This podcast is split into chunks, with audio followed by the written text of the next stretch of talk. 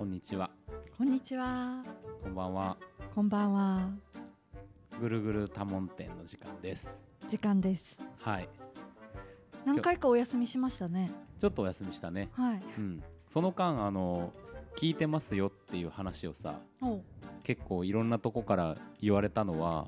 お前ら休んでるんだろうっていう プレッシャーなのかなと思いながああ、嬉しいですらやね。でも。はい。ってましたけど、うん、今日はですね、はい、あのゲストをお迎えしまして。なんとね、はい。ゲストをお迎えしてるんですよ。ビッグゲストを。やめなさい初かな？初じゃない？そうですね。そうですね。うんうんあんまり、うん、そうそう。うんということで、はいはい紹介します。はいはい。どうぞ。そういう紹介。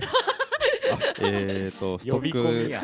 えっとストックブラザーズブラザー2吉井陸斗です。よろしくお願いします。よろしくお願いいたします。これそれ言われるとさ、うん。よろしくお願いしますって自動的に言うように俺なってる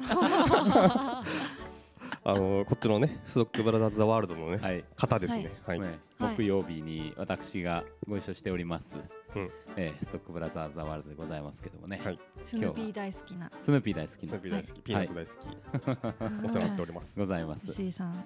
まあ今日石井さん来ていただいてうん話していこうと思うんですけど、はい。はいこれじあのー来ていただいたんで、うん。あのおメールをねおメール。はい。この番組いただいておりますはいはいはいそういえば紹介しなきゃなと思って、あーそうですねあいいですね。はい。一緒にありがとうございます。あ一緒の楽しんでいただければなといいうふうに思うわけですけれどもあれ今ね開いていたメールがねちょっとどこかへね消失したので、うん なんで？ちょっと待ってこれちょっとなんか喋っててもらっていいですか？喋っておきますか？えっとおメール。おメールはちなみにどなたからいただいた？よくいただく方から。あのねテリベータマさんという方がですね、はい送っていただきまして、うん。おえーっとメールとしてはまあ多分初めてじゃないかおなありがとうございます。思う、嬉しいですよね。やっぱ初めてのメールってね。うん嬉しいうん、よくそうその勇気を出していただいたというかね。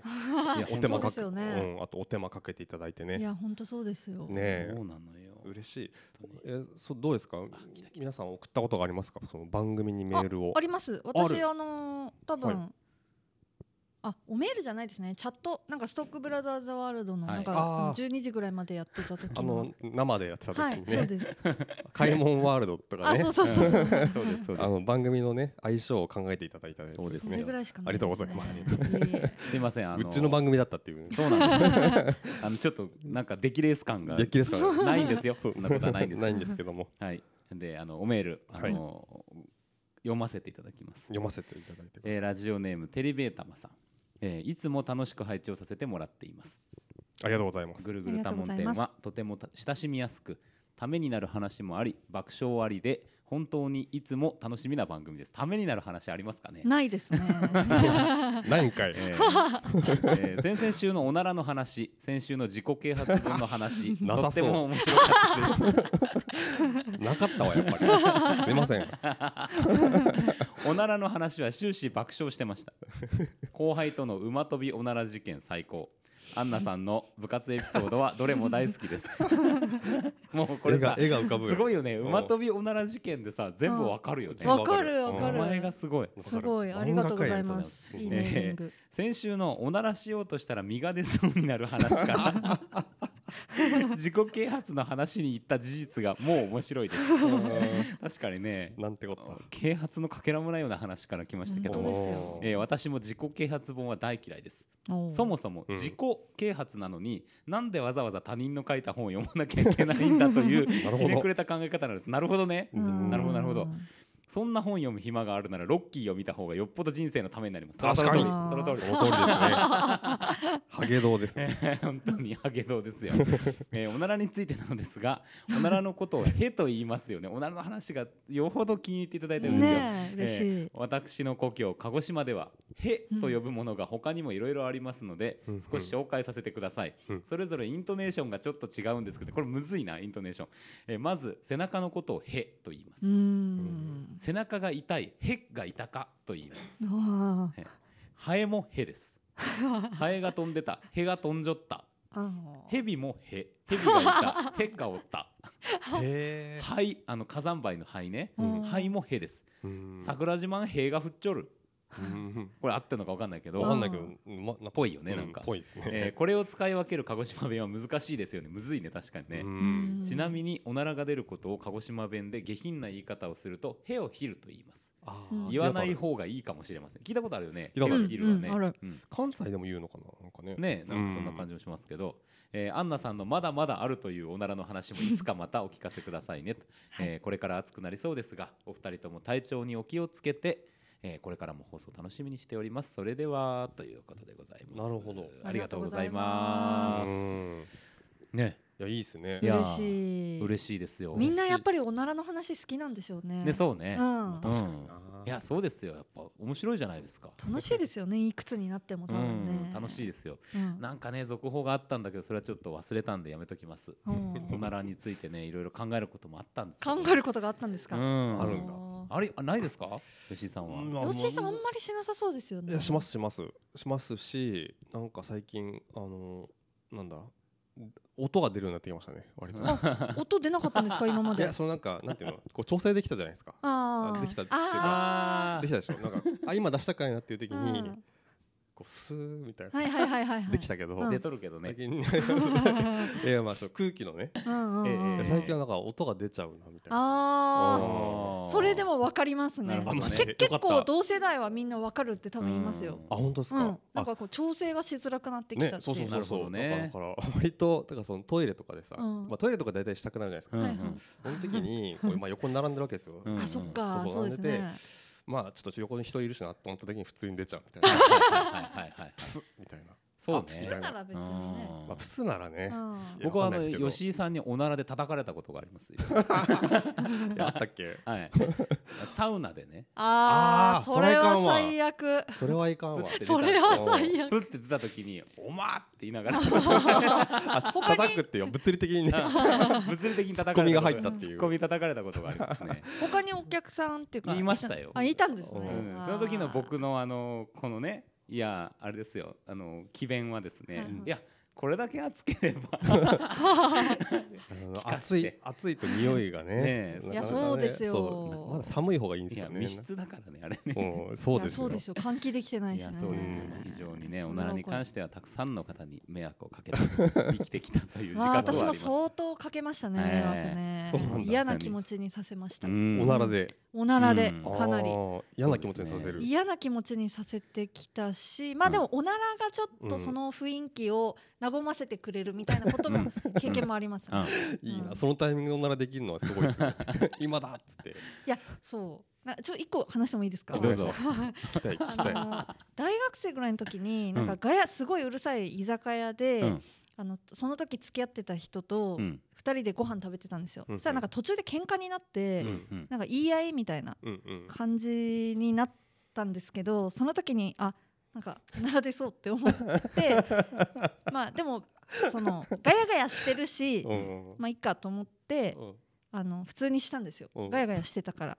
あそれはそのさっき言ってたそのすではなくてもう普通にい。たれっていう気持ちでだや出そうそうそうそうそうで 隣に座ってたわけじゃなくて向かいに座ってるし、うん。うるさいしうん。まあいいやとか思ってしたらうん。思いのほか大きな音が出た。素晴らしい。で思いのほか大きな音が出てあなんか大きな音出たと思ってるけど一応怒ってるんでこっちもうん。喧嘩してて、うん。あの そうまあな普通に、二人の二人のアンナさんがねうん。いますよ。いますでよ出ちゃったっていうあ出た。人ね。うん。なんかうん。まあまあ大きな音出た。まあいいや。みたいな感じで、うん。こうちょっと怒ったままの顔してたら、うん。ちょっとん？みたいな空気が流れてうんはいはい「え今平行いた?」って言われて「した」みたいな「やけ何?」みたいな。やけ何「したけど何?」みたいな 感じでまあいいね。そうそうそう。話を続けたんですけど。うん。話を続けたんですか？すごいな。話を一応続けたけどちょっとあんまりあの向こうはあんまり多分入ってなかったです。いやそうだ。マジ笑い止まらん。わいや本当本あも当なんか緩んじゃうな。うごめんけどちょっと一回話やめよう。これは。すごかったみたいな。すごい音やったうん。掘り下げたい。どうしたと？ってなるよねうん。そんな大きな音が。っていうことはありましたね。いやなるほどね。いいっすね。すごいな。そんそんななんかエピソードとしては持ってないですけどねそんな。あそうですか。そうですか。回数が少ないかもしれないですねそしたらなるほどね。まあ、それからまあその、ね、これまではその難を乗り切ってきたからー。まあ、これからあるのかもしれないけどその。確かに。そうですよ。んそうそう、うんもう音がプッププップなりましたからこれは。そうそうそうそう、そうえですね。エフェクトがねこれからね。これまではなかったですからね。でもなんか吉井さんあんまりしなさ数が少なそうなイメージなんで そういう人がこうするっていうのは結構面白いですよね。なんかよくするキャラよりも面白さがさらに確かにね。増しますよね。うん確かに。楽しみですね。取っといてある分ね、はい。ん。そうね。うん、楽しみか。しづらいわ。あとあのあ非常にれですよ。しづらい、あのおメールの話でいくとうん、自己啓発本は吉井さん読みますか？読まないっすね、うん。自己啓発本なんかこう微妙にまたがってるかもしれないなみたいなやつは読んだことありますけど、はいはいはいなんかうん。それ自体が主ではないうん。かな、その読むときに。啓発したくていくされたくていくわけじゃないってことわけじゃないっすね、うんうん。自己啓発本ね。そうね。うん確かに。いや読まないんです。いや読んでるっていう人がさうん。周りに僕ちょっとあんまいなくてうんうんうん。だからねよくわかんないですようねん。確かに僕もあんまいないかな、うん。うん。だからぜひそうわかんない本当に。聞いてる方でさうん。自己啓発本はいやまあとはいえこういうところがあるぞみたいなのがある方も送っていただきたいんで。うん。ね。テレビエタマさんものすごく共感。そうですね。ロッキー見た方がいいと。もうこれはもう間違いない。間違い。ない間違いないええ。と思います。うん。はいうん。自己啓発ね。はい。ですね。はい、はい。まあねあのおメールありがとうございました。ありがとうございます。まありがとたうございます。よろしくお願いします。よろしくお願いいたします。まあということで今日は、はい。えーゲストに来ていただいているにもかかわらず、はい。い、つもと何も変わらない そうですよ。花の話楽しいっていうえーっていう感じになっておりますけども、はい、はい。なんで来ていただいたんですか今日は？今日はですね、はい。うん。あのちょっとここの流れであのこの話、ね。うんなかなかあれなんですけど、まあいいや、はい。えっ、と、うんうん。まあ最近その、映画界うん。はい。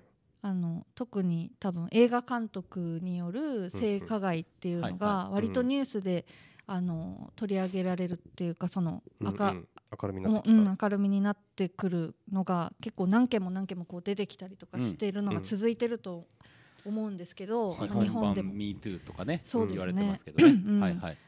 でなんかそういうのを見てて、うん。まあ、なんか私もその映画の例えばなんかそのキャスティングがどうなってるかとかなんかそういうこともあんまりしてかあんまりってかほとんどもう全然知らないわからないんですけど、うんうん。ただうんなんかそういうことが現場で結構、まあ、当たり前っていうか、うん。その嫌って言える場面もああれば、まあ、それをあのか役を獲得するためにあの合意のもとやそういうことが行われてるみたいなことが結構普通みたいになってるみたいなことが分かってきてちょっとななんかっていうふうに思ってるんですけど、うんうん結構なんかそういうのってまああの被害に遭われた人が声を上げてやっと分かってきたと思うんですけど、うん。なんか私としてはそのその後うん。をなんかちゃんと追っていたいなと思ってて結構なんかやっぱ声上げて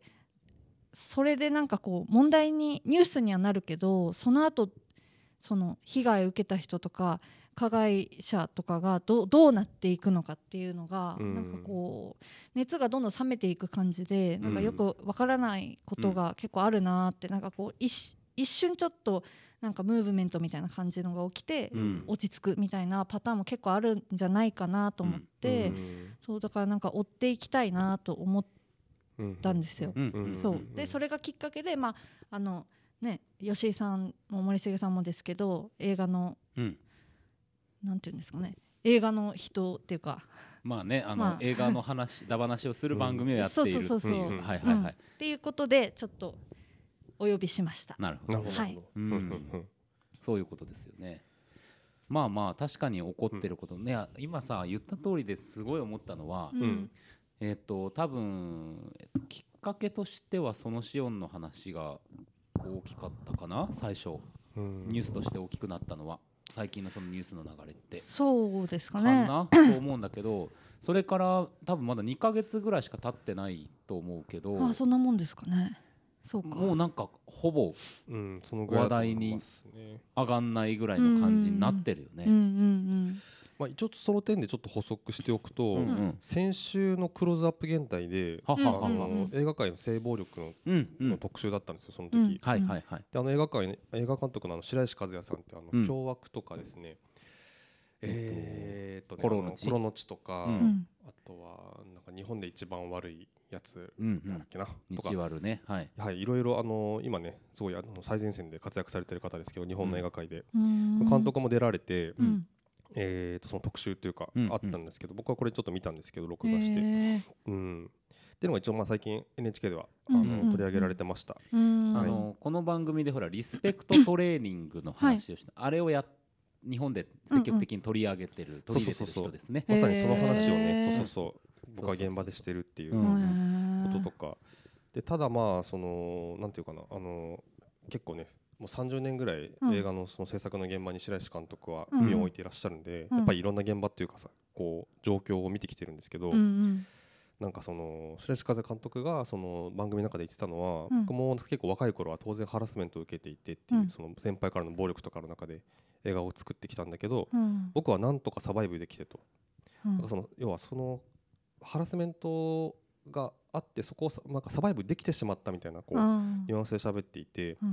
まあ、それでだからその時にそのそれをどうこうとかっていうことではなくてとりあえずそそこに要はサバイブそれそれサバイブできなかった人たちも当然いっぱいいて、うん。まあ、あのごめんなさい今ちょっと性暴力というところでよりもうちょっと広い、うん。あのハラスメントの話になるけど、うん。であのなんだろうそういったこうなんていうかな理不尽なというかそういう理由でこううん映画界を追われた人たちっていうかうん出ていってしまった人たち。うん。でもすごいたくさんいるうん。から本当になんかまあこういうタイミングだから今からいろんな声を出すことが本当に重要だと思ってるっていうふうにし監督は言ってて。うん。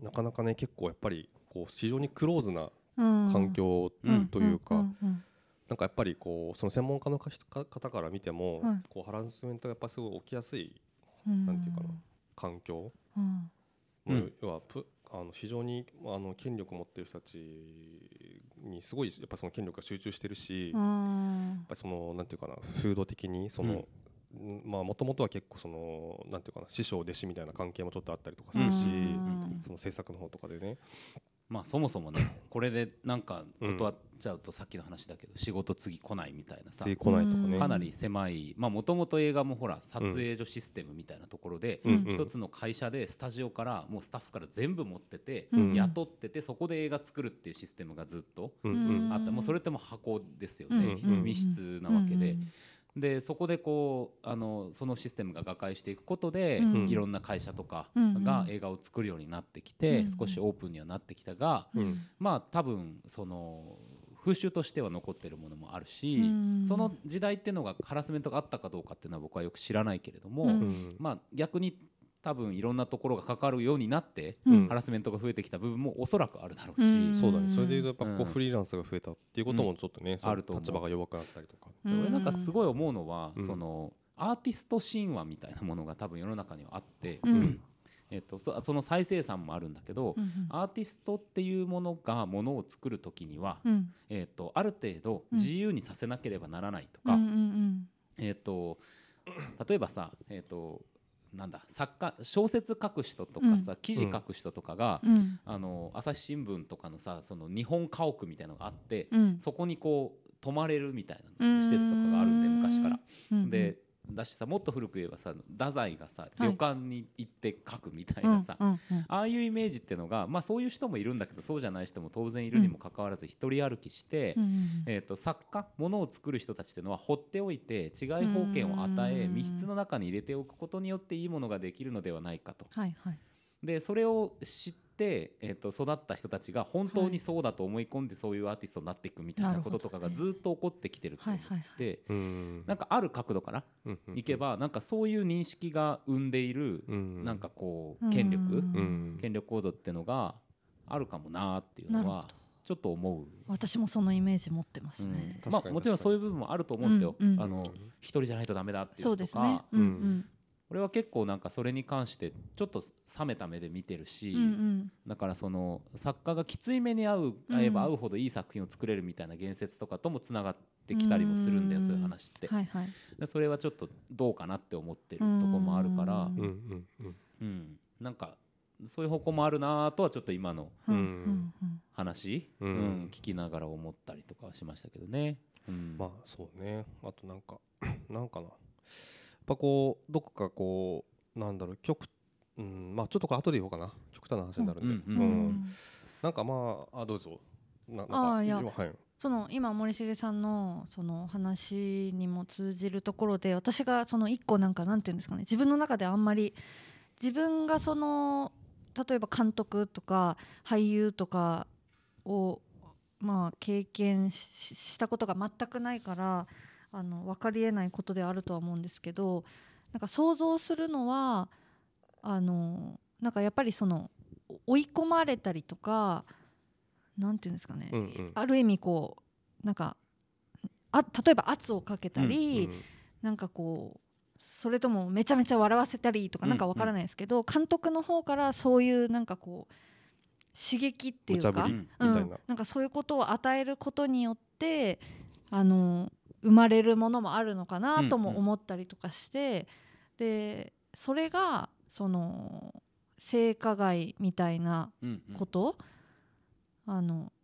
それ肯定するわけじゃ全くないんですけど、うん。なんかそういう例えば行為とかあのなんていうんですかねそういうこと？うん。監督からのそういうアクションとかによって生まれるあの演出とかなんかこう作品のだからこそ生まれるその場面とか、うんなんかそういうのも、まあ、きっとあるんだろうなとかうん思ったりするんですよ。なるほどね。であのだからといって本当にダメでだからそれはそのほ本当に嫌だと思ったとか、うんそれをする動機が役を下ろされたくないからとかその時点でダメだと思うんですけど、うんうんなんかそこら辺はだからそのリスペクトトレーニングみたいなことがうん。抑制してくれるのかなとは思いつつ、うんうんなんかその作品を作るっていう時のあのそういう関係性ってなんか難しそうだなとは思いますね。なんか今こうやって声が上がって なくしたいってすごい思うけどあのやっぱりななんかがダメこれがダメってはっきりさせなきゃいけないことははっきはっきりさせなきゃいけないんだけどなんかそれによってうんなるほど。みたいななんかその、うんうんうんなんかこうなんだろうかな。映画として例えばつ面白くなくなっちゃうんじゃないかとかってことですか？その例えばその演技の質が落ちて落ちるんじゃないかとか。例えば、うんこみたいなみたいなことがあ起きえるんじゃないかなんかこう縮こまった形での演出？うん。みたいなものになっちゃってう、んあのいわゆるその作家の自由みたいなとこが侵されていく可能性とかもあるんじゃないかみたいな。そうだからなんかそうそう。それはなんかだからといってあの、うん。うん今のままじゃ絶対ダメなんですけど、うんうん。あのなんかちゃんと整理していろいろ考えていかないとうんうん。いけないんだろうなっうんうんうんていうふうに思いますね。確かに確かに。うん。そうですね。まあ確かになんだろうあのー例えばすごいもう名監督って言われてる、うん。あのスタンリー・キューブリックっていう人がうん。い。て、うん。シャイニングっていうホラー映画があるんですけど、うんうんうんあれとかでその、えっと、ジュリー・デュバルさんだっけ？ちょっと女優さんの名前あれですけど、うん。がすごいあのーの、まあ、旦那さんがどんどん頭おかしくなってって狂っていっちゃうって話なんですけど、で狂っていく旦那にすごいもう恐怖してうん。怯えまくるっていうシーンとかで、はい。なんかそのシーンにこう NG を何回も出し続けて、うん。本当に何が正しいか分かんなく状態にさせて、あでもうなんか狂気錯乱本当に半分仕掛けてるみたいなのを撮ったりとか、まあ、その暴力とかは確かうん。なかったと思いますけど、うん。まあ、そういう形で、まあ、ちょっと負荷をかけてみたいなうん。うん。うん。ことはこうやってたりとかして、うん。ちょっと本当にあの精神的なダメージを受けちゃったんだよね。そうそうそうそうそれをきっかけに、うんその人が。そうそうそうそうすごい負荷をかけてねっていうこともあったりとかしてう、ん。ねたただまあその僕が結構思うのはですね、うん。なんかそうまなんかまあすごい例えば本当に一人の人間にうん。ものすごいダメージを負わせてまでうん。映画は捉えられる必要がないと僕は思っていまして、うん。もう本当にそれだけ、だからそうじゃないと撮れないって言うんだったら、あじゃあ撮んなくていいっすみたいな、うん。その映画見たくないですみたいな。本当に、もうそこでそれでいいと思うんですよ、うん。割と。なんか。そうそうそうそう、うん。本当そう思う。あの個人的ないわゆる欲望うん。みたいなものっていうものは、うん。その欲望を満たしたいというペアがマッチングされることによってうん。なされるものじゃないですか、うんうんでもなんかやっぱり映画のその今の演出の話とかってうん。それとこの作品を良くして表現しようって部分がうん。なんか謎にごちゃごちゃになるっていうか、うんううん。んとこで行われているっていう、うん。でなんか作品というものは必ずしも自分の中からオリジナルとしてこう湧き出てくるものであるからうん。自分の欲望と同一視するのは当然だっていう考え方がおそらくそこには存在すると思っていてでもこれさでも本当に今の吉井さんの話その通りで、いうん。や別に演出の方法はメソッド化されていってもてかむしろそうやってしていった方があのいい映画やうん。表現したいものをしっかりとうん。いい環境で撮れるっていうことにつながるんじゃないかと思っていて、うん。うん、だからそのいろんな演出うん。例えばそのめっちゃ怖がらせる演出とかももうちょっとこうなんか科学的なところも含めてうん。どういうふうに演出をするとあのそういう映画撮れるか。そういう映画撮れるのかっていうことはうん。考えられるはずなんだけどそうです技術ね的なね。これがね野暮だとされてきたんだと思う。だからささっきうん。のアーティスト神話と全く同じ話でうん。な野暮なことだと。はいそんなことをやるのは。はいそれは個人のエモーションなんだとかうんオリジナルなんだと。うん。でもさ全ての創作物が自分が見てきたもののパッチワークでしかないわけだし、うん。その一つもオリジナルみたいなものっていうのは多分なんかどこにもないし、だしその決してそれは感情うん。を出さなくてもうん。表現できるものであるっていうんふうに俺は思うので、うんううん。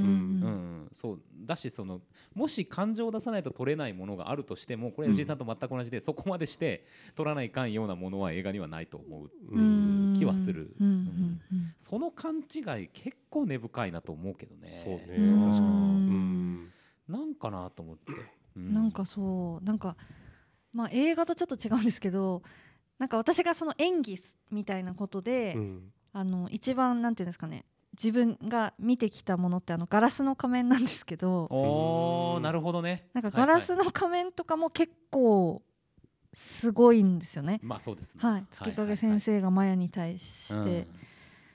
だからなんかそそういうのも、まあ、今思うと結構やばいっていうか、うん。なんかすごい縛っ 縛ったりとか、はいはいはい。なんかこうだけどなんかそれによってできたみたいな、感覚が分かったとか、うん。なんかそういうのってあるんだろうな難しいなとか思ってたんですけど、うん。まあでも今の話聞いて確かにそういうことをしなければできないかっていうとそうかどうかわからないから、うん。その他の方法を考えるとか取り入れるとか、うん。まあ、そういうことが本当にやりようでやっていかなきゃいけないんだろうなっていうのは今思いましたね。なんかその例えば「ガラスの仮面」の演出とかもさ、まあ、あうんのヘレン・ケラーの役やる時にどうこうとかっていうのいっぱいあるけど、そのまあなんだろう本人を本当にそんな気にさせるみたいなうんうんうん。演出っていうのが多分良くなくて、うんいや例えばさ車椅子を体験したいから、うん。自分での意思で車椅子に乗って生活を1週間してみるとかとはわけが違うわけですよ。うんうんうんトム・クルーズが戦闘機に乗乗らないとダメだって言って乗るみたいな話とはちょっとわけが違う。わけで、うんまあ、あれはちょっとなんか他の人が巻き込まれてるからどうかなとはちょっとちょっと思ってるところ。は俺も確かに。あれはどうなんだろうなっていうね。そうそうそう。うん。トム・クルーズ自身にとってはうん。いいけども、他の人もさそれで乗せられるわけじゃん。めちゃめちゃ高所恐怖症とかだったらダメだとで、うん。まあさすがにそういう場合にトム・クルーズが、まあ、これは信じてるだけなんですけど、うん。トム・クルーズはいやそれは君は多分無理だろうなっつって、うん。やんなくていいよって言うと思うんだが、ううん。ん。だが、うん。わかんないけどね。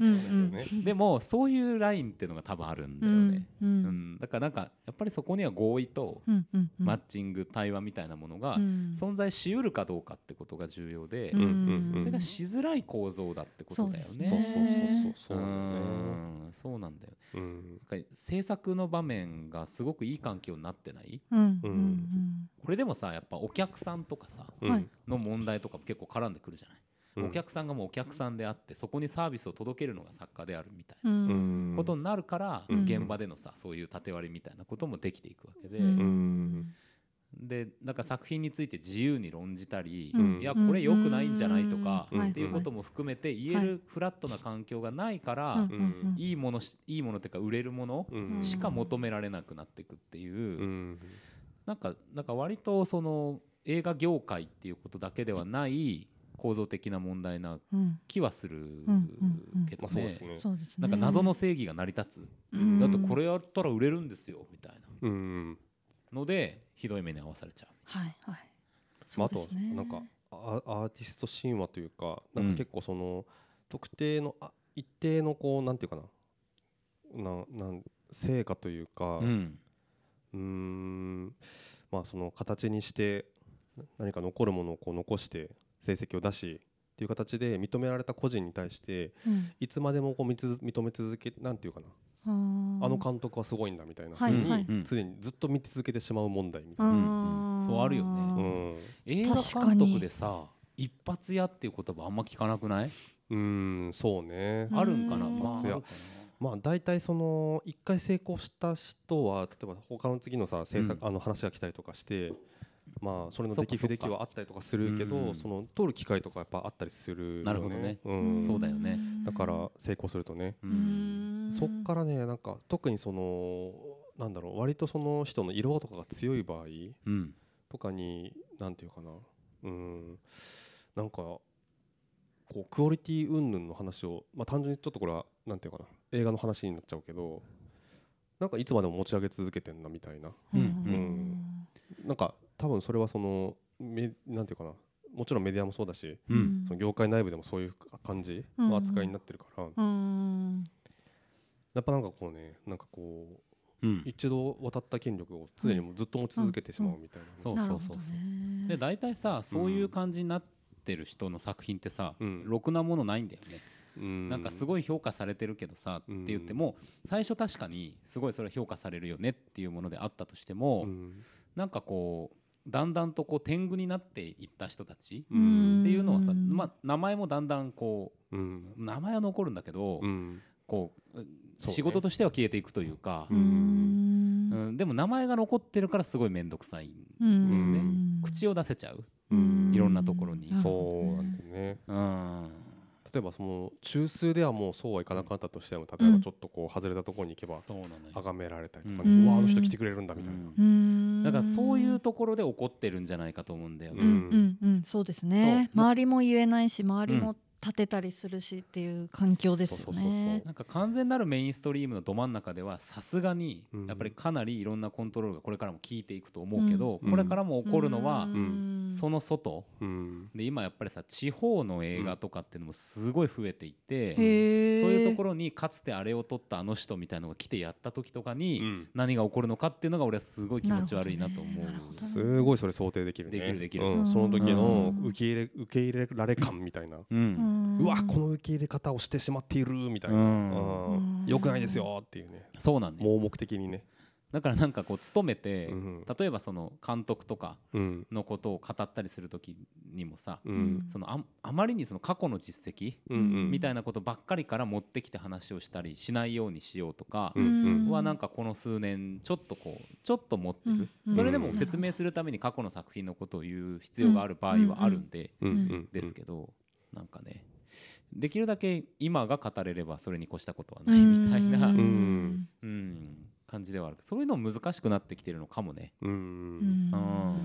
そうね。まあでもその結構僕ねその映画館勤務の時はい。にいろんな監督さんとこうお会いする機会があったんですけあーそどっかそうですよね。全然そのすごいあの売れてる方とかうんはい。な名の知れてる方とかでもうん。話したらすごい気さくな方とかうん。も全然いるいればそうじゃない人もやっぱりいたりとかするんでうん。うんもうやっぱりそのなんていうかな。まあその構造の基本的にはまず構造の問題があると思うけどうん。対個人に関しては本当に普通にあの人と人で接してみてどうかみたいなところでうん。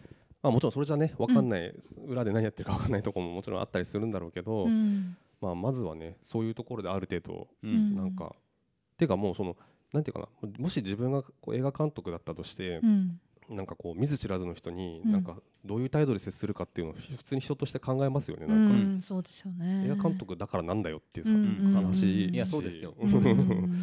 本当本当。ねそうなのよ。あこうん。まあそういうふうにちょっと履き違えてねしまったうん人にね。あちょっとねあのちょっとちょうど話そうと思ってたんですけどそのえっとそのクローズアップ現代でですねうん。えー、と特集されてた中で韓国の話が出てきたんですよ。で韓国は、うん。えっとあの設立あの施設って施設というかそういうなんていうかな団体というかうん。作られてまして、あ韓国映画性病棟センターっていう。でそこでその、まあ、あの俳優さんとかあのいつでも相談できるっていうあの施設になってて、うんうん。であのカウンセラーの資格を持ってる人が常設でいるんですけど、うんうんそこから例えばメンタルクリニックだったりとか、うん。法律事務所だったりとか、いうんうんうんうん。うんろんなところにこうつないでいくみたいなぱこうシステムがねすごい整備されてて。へうーんやっぱねなかなか、まあ、それはもちろん韓国でもね同様に同じその映画界で、そうね。そうそう同じようなことが起きてるからっていうのがね、うんうん。前提であるけど、うん。ただまあそういうところまでは行ってるっていう。ねうん。うん。起きたことに対してちゃんとさそういう組合とかを作って、うん。そこに関わってる側がうん動けるっていうのはさ、うんうん。いいよね。そのう日本の場合は割とさ工業主側というか、うん。お金持ってる側がどうするかっていうところうん。にどうしても託しちゃうところがあるけど、うんううん。んまあそれで言うとさ最近あの是枝裕和さんね監督が国立映画映像センターっていうフランスの,、うん。あの組織があってうん。これまあ労働環境改善まあ、映画に関わる人たちの労働環境が改善されるような共助システム、うん。お互いにこう助け合ったりとか、うんうん。えーケアし合えるようなあのシステムがあって、うんうん。これを目指したあうん。の日本版の CNC その国立映画映像センターを設立を求める会っていうのを作ったんですよ。うん。この組織を作ったんじゃなくて。はいはい。でまあねその韓国にも同様の支援組織がありっていう話とかっていうのももちろんニュースとかには出てるわけですけれども、うんうんまあどういうふうにしてるかっていうとさ映画の興行収入とか、うん。そのいろんな映画にまつわるさうん。こう収入ってあるじゃない、うんうん。放送とかのさ、うん。まあ、その一部をずっと貯めていってうん。でそれを何らかのアクションに使っていく、ううんん。っていうような仕組みで韓国とかでは運営されていて、でハラスメントのガイドラインを作ったりとかも、うん。まあ、この求める会の方でやっていこうっていうことを今立ち上げてると。まあそれがどうなっていくのかっていうのは全然まだわからないけれども、うん。まあ明らかにあの中から、うん。うん、ずっと不満を持っていた人たちが、ううん。ん今こそだっていうふうに動いてる動きもある、うん。うん。っていう感じはありますよね。そうだよな。でもやっぱりなんかさこうなんかなんですか？芸の肥やしみたいなよくわかんない言葉とかさうん。うん歌舞伎とかでも使われるさ、はい。はいうんああいうものからなんか早く脱さないとなって感じがする。すね。脱さないとさなんか、うん。あの作品的にももう一個上のとこに行けないような気がする。そうねだよね。ううん。いまだにねそのなんかロジックというか出てきますよね。そうなのよ。なんかねうん。そのなんかやっぱ大変例えばなんだろう大変な思いしてないとまともな感じなんだろう。うんうんとかは僕らレベルとかでも言われたりするじゃないですかたまに。うん。ね何それみたいですよ。な そうなんですよ。ね。え？うん。みたいな。うん。そうなんですよ。その雑なね。うん。なんかそれをさもっとこう分解していってくれたらああまあそれはそういうことかもねうん。みたいな。多分納得する部分はあるんだけどうんそういうなんかいろんなものを含んだ雑な言い方するからそうなのよそうそうそうそう。諦め用語として使うのよね、うん。状況に対する諦め用語だったりなんか、うん。いや揶揄揶揄じゃないなむしろなんかなんかまあうん、この起きてることをまあ肯定肯定やね。も使われ使われる。たりするし。うん。そうなのよね。追認していくというかうん。ね、うん。うん。後からついていってみたいうんなことに使われてる感じがなんかどんどん広めていくなあっていうところはありますよね。うん。あるよね。うん。やっぱファンもさ、うん。ちょっと宗教的にうんうんやっぱ自分の好きな人を盲信してるからさ、はあ。いやいやみたいな、まあ、そういうことやってるかもしれないんだけどうんうん。だけどもうあの人は、うん。まあまあもうみたいな。私は好きだからみたいな、いやいやじゃあファンだったらお前いい加減にしろと言えと。そうですね。思う。ううん。んそうね本当そうありたいよね。うんそのなんかもう自分が超好きな人が何かやった時にうん。ちゃんとそれをダメと言えるうん。うん。人にであらねばと思いますよ。そうですね。そうなんですよね、そうそうそうそう。なんかまあさ、うん、好きで複雑な気持ちっていうのはあるけどさ、うんううん。んそれをこう受け止めていけるようにありたい。そうそうそうそう。うんうんうんうんで業界内部のことっていうのはやっぱちょっとよく分かんないとこもあるから、うん。うんなんかあくまでさ我々は観客であるというところは間違いないので、うんうん。そっち側の話みたいなところをねなんか気にしたいなと今は思っ、うん。僕は思ってますけどうね、ん。そうですね。まずねってそうですね。まあ本当でも観客 視点でいけばさ本当にそうじゃなきゃ作られないんだったらマジでいらないですっていう話でさ。そうそうそうそうそう、うん本当にそれに尽きるんだよね。うん、それで全部終わるるからね。終わる。うん。本当に。うん。本当。じゃあ別にいらないですっていうだけで。それでさもういくら作られなくなろうがうん。別にいいし、うん。で映画すごい大好きですけど、うん。とかいろんなねカルチャー大好きですけど、うん。なんかそのねやっぱこうなんかこう人をさ踏みにじってというか、うん。人権を、まあ、蹂躙したしないとこれは作れませんでしたっていうことだったら、ん。マジで作んないでくださいって感じだし、うんそうなんですそれだけだよね。まあその受容する側からとして。まあだし、まあ、そうそうと分かったものに関してはこうちゃんと、ね、批判していきたいというか、うん。ううん。んそうそうそう、うん。で今やっぱりちゃんと批判をする季節時期なんだと思うんですよ。でそのややっとねそのややっとというかやっぱりこうなかなかさその日本とかってそのなんだろうあんまりこう横のつながりとか、うん。組合的なものがなかったりとかするから、うん。そんな中でねその個人の人が声を上げるっていうのがめちゃくちゃきついっていうか、うん。超大変なことだし、今回もその一人こう、まあ、きっかけがあったことで、うん。他の方がその、うん。もうしかもそのことで結局そのことで病んで辞めて、うん。もう一般人というか、うん。そのもう俳優ではなくなったけど、うん。過去にこういうことがあったっていう話を出した人とかもいたし、わざわざああの話したくないだろうけどもうはや、んけど言わなきゃっていうねうん。感じで出てきた話もあるからいや 本当になんかねもうこれで終わらせてはいけないとそうそうそうそうそう思いますよ。うん。うん。なんか当たり前にね。うん。いやそういうのはいらないですっていうことにしちゃわないといけない、うん。このまま、うん。うんなんかそのよく2人はこう映画めちゃくちゃ見てるじゃないですか、そういう時になんかこれはこういう人が作ったみたいなのってこうみみ見るんですか？あの監督あ誰が作ったそとか。の部分の確認を取るってことですか？その,、うんなんかどんな人なんだろうみたいな。その人柄とかまでは見ないですね。ううんん。見ようがないかな？そうだね。まあ見ようと思ったらもしかしたら見れるかもしれないけどまあ所詮拾える情報ではあるから、うん。結局のとこは分かんないだろうし。そうなんだよ。なんかわかんないんだよね、うん。そうだな。でもそれはやっぱ作品を見ないとわかんないし、うんうん知らない人だったら、うんうんうん。だからそれを先にうん。ネット上に落ちているその人を語られている他者の言葉うん。を拾ったとてうん。あまり意味はないっうんて感じですよね。うん。インタビューとかちょっとまたなあでもそれでもだいぶ編集されてるだろうから、うん。分かんないよね。わかんないね。ね多うん。分その本当になんか直接話したりとか飲み行ったりとかしないとなかなか分かんない。わかんないわなかんない。とうん。思うところあるけどね。うん。うん、そうねでまあその映画を見ていったりその周辺の人たちとの関係性みたいなものとかで見えていくものだではありますね。ん。そうなんか全く知らない人もいるんですけど全くまあ基本全く知らないんだけど、うんうん。なんかその例えばあこの界隈のこの人かとかうん。で、はいはいはい。ある程度まあ大体こんな、ううんんはいはいはい。その部分のそうそうそうそう。信頼とかはまあ、ある程度ですけどね所詮、うん。うん。まあ、多少はあったりするかな、ここに出てきてるってことはある程度その辺のチェックは受けてるなとかうん。そういうのはやるかな。うん。でもそれは見る前にやるわけじゃなくて興味を持って調べる時にやるものうん。かもしれないかな。だしね本当に その密室で起きた出来事とか個人の間でとかまでいくと本当わかんないから、そうもうですね。どんな活動をしてようと、うんうんあったかもしれないといえばあったかもしれないと言えるわけだし、そうそうそうそうそう。難しいですね。うん。うん。事実みたいなものを我々が見つけることはちょっと不可能に近いだろうってういうん。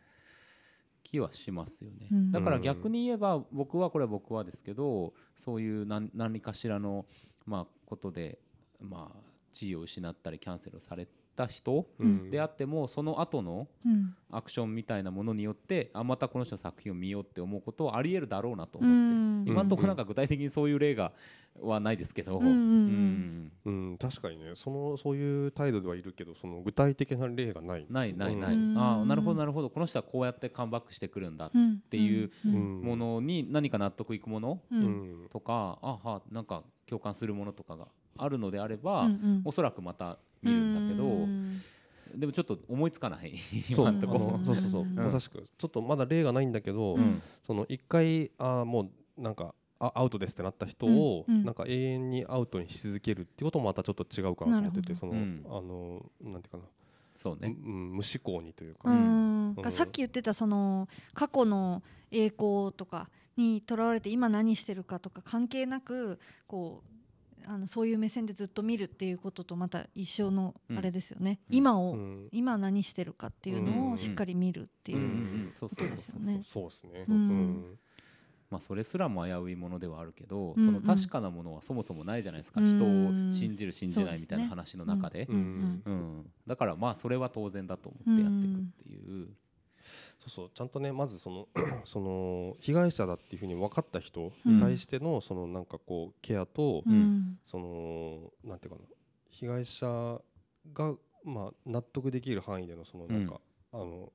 なんていうかな展開というかうん。を経てのいろいろだと思うんでうん。まあまずはとにかくそれっすよねそう本当にそうそうう。ん。もうひあもう自分が被害に遭ったっていうことはもうはっきり分かってる方がいるわけだから、なんか ねそこに対してあのーなんていうのスラップ訴訟というか、うん。うん、っていうのをね今なんかいろいろやってるみたいですけど、うんうんあの事実と違うとかっていう形でね、うん。うん。うん、そうなんですよ。いやまあもちろんさ事実と本当に違うみたいな話に関しては別だけど、うん。まあその事実がそこにあるっていう話に対してなんか変なアクションするのはおかしなことじゃないですか、うん。だからなんかそれもさだからなんだ頭丸めて記者会見みたいなさうん。話をしてほしいわけではなくて、うん。あれはもうパフォーマンス、うん。もうなんならショーだと思っているので、でそれはさひあの被害者に対しては逆効果のことだっていっぱいある、まあ結構ほ,、うん。ほぼそういう顔も見たくないわけだから、でそういう状況で何をやってるのか、うん。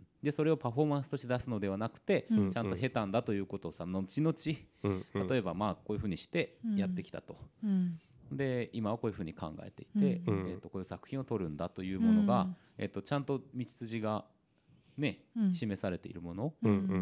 ん。それはもちろんいろんな同意のもとにね、うん。っていうものがあればいいなとは思ってますけどね。そうですね。うんそうね、うん。だなあ。そうっすね。うん。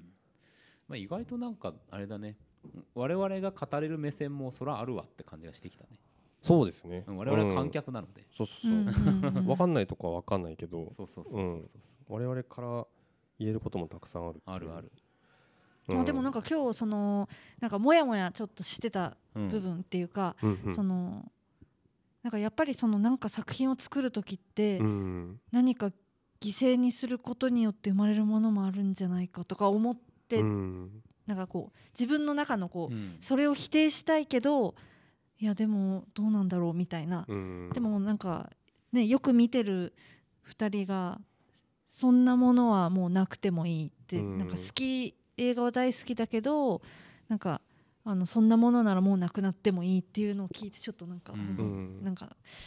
そう思います。だって、うんそれはもう文化じゃなくて、うん。文化や芸術じゃなくて、うん呪術とか、うんうん 宗教とか、うん儀式の分類で、うん確かにそういうものを垣間見たいという人間の欲望があり、うんそういうものをしたいという欲望があり、うんそこへ向かうというものは古代からあると思うけど、ん決してそれはもう映画やうん音楽としてうん。語れるものではないと思います。うよ、ん。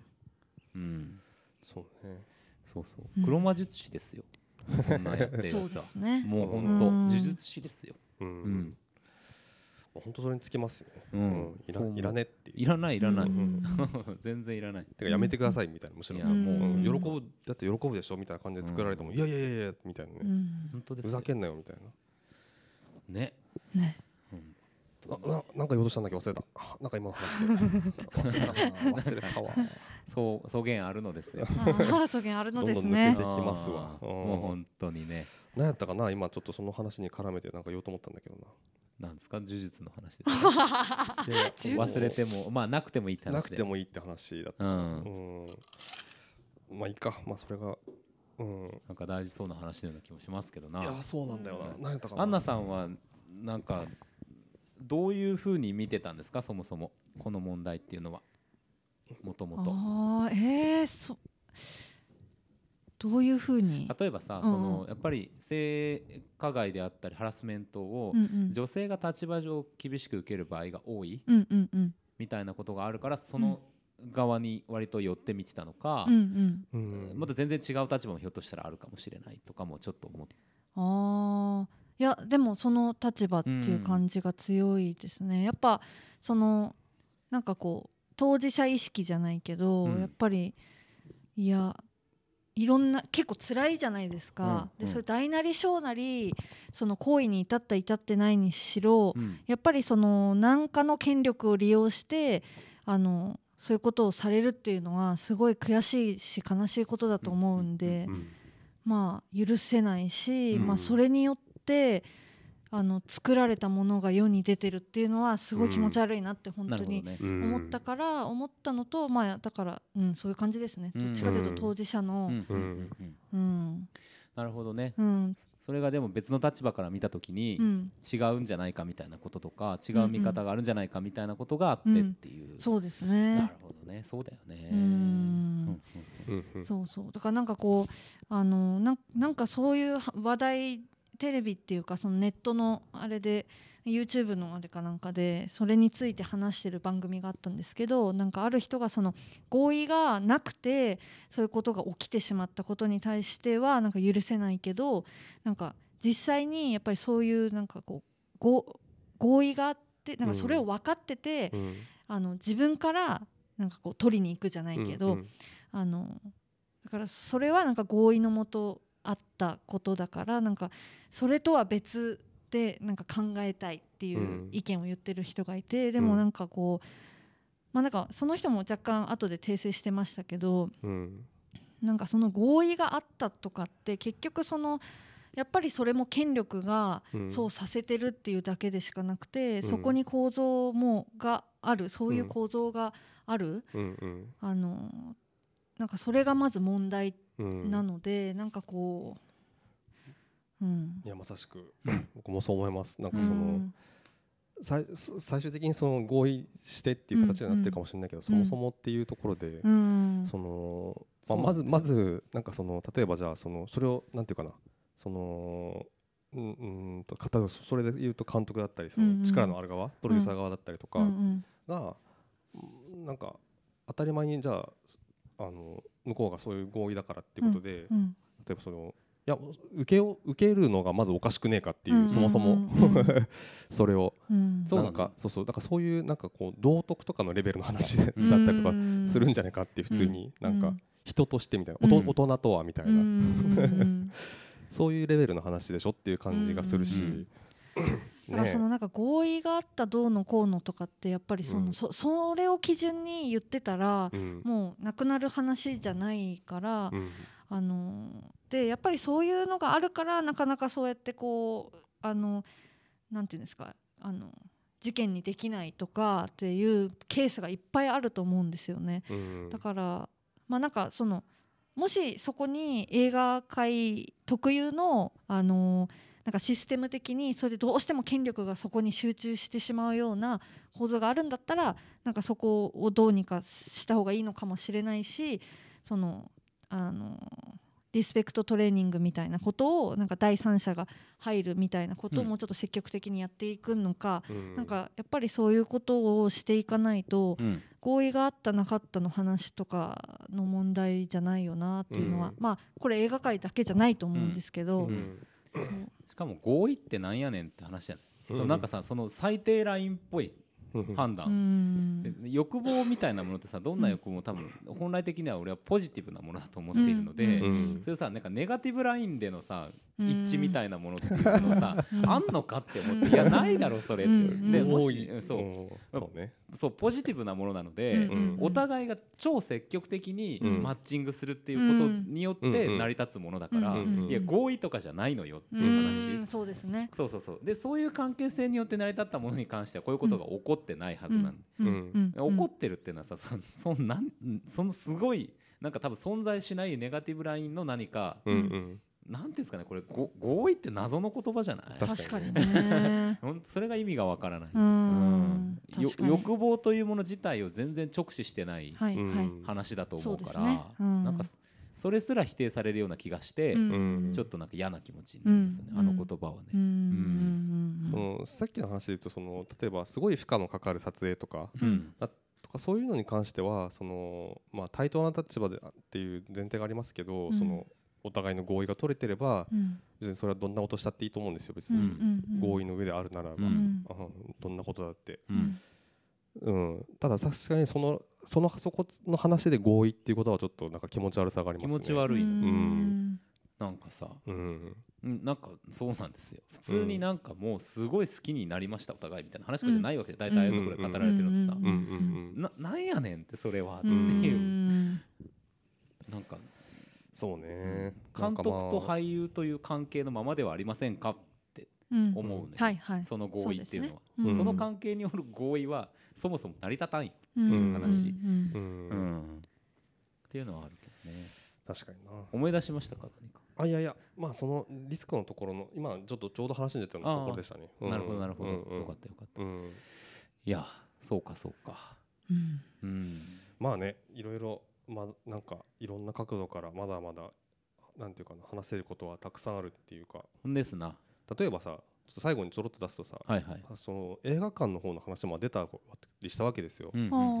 一応劇場でね東京の方がメイン東京とあと京都の劇場でね、うん。名前が出たところはあるんですけど、もともとそこので働いている人でうん。告発したっていう、うん。まあ、映画館。映画館を、うん。そこでは大体こう、まあ、ハラスメパワーパワハラが多かったですけど、っうんうんうん。ていうことでこうその映画館側もやっぱり結構こう、まあ、別にそれは劇劇場に限ったことではなくてやっぱり非常にクローズなところではあるんで、うん。基本的に。うんなんでそういうね、まあ、こう起きやすい土壌というか、うん。でやっぱりあとまあ、今この今のまでの話とちょっと近いのはやっぱこう映画に関わってるみたいな。うん。その一点でこういろんなことがちょっとこうだからこのぐらいの負荷は耐えなきゃ好きなことできないとか例えば、うんうん。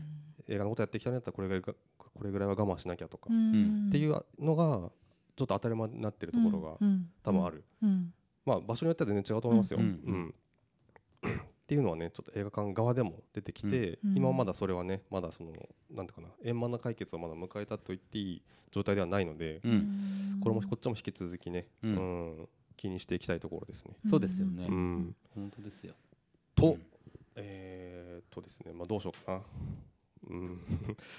まあいろんなその例えば配給側とかでもそのちょっとこれはまたあのこういハラスメントではあるんですが、うん。単純にその業界の仕組みとして非常にやっぱりこう力が偏ってたりとかするんで、うん。こうそれがちょっとえー、と去年かな今年だったかなあの初めてちょっと問題になったみたいな。うんうん。一応公正取引委員会が動いたみたいな話は出てきたんですけど、うんはい。それもちょっと次の話は出てきてないのでちょっと気になるなと思ってますけどね。そうで。すね。うん。業界そのものの権力構造みたいなことがう。かなりはっきりあるのでうんうんうんそうなんですよ。うんその制作とその配給とまあっていうかもう大きなその会社がいろいろ映画作ってる会社あーはいはい。あの配給してる会社とかってあるうん。その中でまあ権力が偏ってる。うん。うんうん、まあ東宝ですよね。東宝です。東宝に偏ってる。うん。そうそうそう。うん。とにかく。うん。でまあ大体ヒット作最近東宝だよく見たら。うん。なんかもうほんで権力もやっぱすごい握って映画館まで持ってますからね。うん。そうそうそうう。んうん例えばね、まあ、新ウルトラマンうんうんやりたいって言った時にはい。じゃあこのこういう条件でやってくださいっていう条件がきつかったりするわけですうよ。ん。えみたいな。じゃあうちやるだけぴきついじゃんこれみたいな。はい。でもかといって断るわけでもいかんかったりとか、うん。うん、するわけですな。そうそうそうそうそうそう。いうあたりとかも。はい関わってきますよね。うんなすごい我々の身近なところからうんうんうん。本当に大きな社会経済のところまでうんうん。全部ちょっと問題ありみたいなうん状況いや本当そうですよね。これは映画に限らずですよ。うんううんんうん。ですね。そうそうそうそう。うん。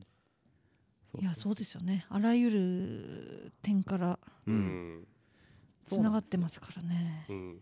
まあ、せめせめてそのいろいろあこう話題に上がってきてっていうか、うん。明るみになってうん。ちょっとこう解決に動こうっていう動き出しぐらいだと思うけど、今、うんうんっていうのが出てきたのはまだそのせめてよかったというかね、うんそうですね。うん。まあことですね。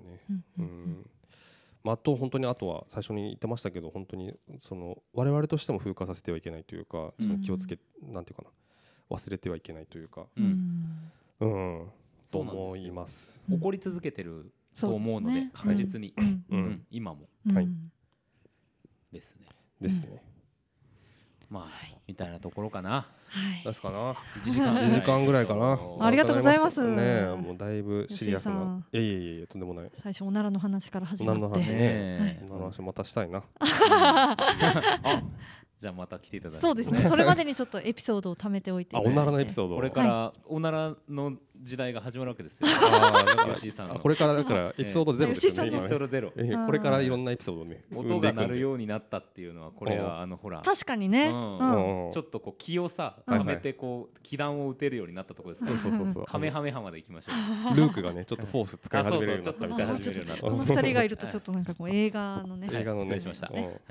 マウントがね。映画マウントが。マウント富士でございます。マウント富士です。えぜひストックブラザーズでねえはい。まだやってませんがマウント富士というコーナーをやろうと思ってそうなんですよ。皆さんが取ったマウント取られたマウントあそういうマウントを集めてるはあ。マウント富士マウント富士。ええ。ただしただしそのなんかこうガチなガチで嫌なマウントはダメですよっていそう笑えるマウント、ね、笑えるなんかうんこう分かっててやるマウンティングあるじゃないですか。ああぐらいでおたおおねおあ収めてね。なんかありそうですえね。え面白そう。そういうものもあります私はおろおならマウントがあるかもしれない。そおなららマウント。はい、私の方がすごいみたいな。マウントになるのかっていう。ええみたいな。くだらねえ。そういうの待ってます。あーいいですね。い。やまさにそれがそれこそがいい、うん。それをいいマウン待ってるのようん、いやぜひね。はい。あのなんか最終的にはストックブラザーズワールドの宣伝をしてお前たちは帰るのかみたいなことにはなりますがまあ明日ですか。えーはい明日放送ございますからね。あえそうですね、はい。明日木曜日。ーはいえーですね。はい。今、週はメタモルフォーゼの縁側というねうん、映画の話をしますから。はい。はい、はい。これは大変いい映画でした。大変いい映画でございました。本当に。ありがとうございます。あのおばあちゃんが BL にハマる映画でございます。そうえー、あとても面白い。それ、うん。なんか今ん？KBC シネマですか？いや違えっとうえっとキャナルとか、うんえーララポートとかでシネコンでやっってますへねえ芦田愛菜さんとか出てますから。そうですね。ほんほんほん。なんかどっかで、うん。何か。CM かなんかやってたかもしれないあやってますかね、あと僕があのあそこに一応書いてますね。あのあそうだそうだ。あの中に。あそれで見たのかな？見た駅前ビル。あのー。そうですよ。それでござる。そうそうそはい、ういい映画でした。いい映画でございました。面白そうだということで、はい。まあ、いい加減にいかがそうですねはい。終わりました。な長なりました。これはもうはい。終わろうとしない。三人になるとまたなんとやらみたいな形でございますからね。はい。はい。では来週もまた聞いて。たもー。はい